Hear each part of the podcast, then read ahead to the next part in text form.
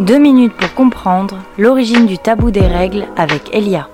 Bonjour, moi c'est Romy et aujourd'hui on va parler de l'origine du tabou des règles en Occident. Les origines du tabou des règles sont nombreuses et nécessitent une étude historique, géographique et théologique importante pour comprendre pourquoi les règles sont toujours aussi stigmatisées en 2020 en Occident. Depuis l'Antiquité, les menstruations ont fait l'objet de mythes et de croyances pour les décrire et tenter de comprendre leur origine lorsque la science et la médecine, les règles étaient tantôt décrites comme sacrées et tantôt comme dangereuses et signes de péché. Pour autant, elles ont toujours été perçues comme puissantes. Les chercheurs se sont alors penchés sur l'interprétation des menstruations dans les textes de différentes religions. On retrouve plusieurs similitudes où les femmes sont le plus souvent isolées, exclues et interdites de toucher d'autres personnes, interdites également de prendre part à la pratique religieuse pendant les règles. Presque tous les textes indiquent également la nécessité de prendre un bain purifiant à la fin des règles pour se libérer du péché. Les chercheurs pensent donc que les textes religieux pourraient être le principal facteur qui a diffusé la croyance selon laquelle les règles devraient être perçues avec honte et crainte.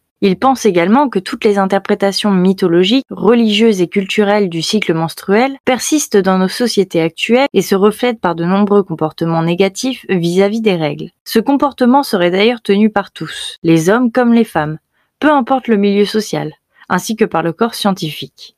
En effet, le corps scientifique a également eu il n'y a pas si longtemps une forte influence sur ce tabou. De nombreux médecins-chercheurs dans la première partie du XXe siècle aux États-Unis ont tenté de prouver scientifiquement la dangerosité des flux menstruels avancés par les textes religieux. Ils se basaient alors sur la théorie de la toxicité des ménotoxines du flux menstruel. Il aurait fallu qu'un gynécologue israélien dans les années 1960 fasse des expériences sur des animaux malades pour couper court à cette théorie sexiste et prouver que c'était la bactérie et non le sang menstruel qui les tuait.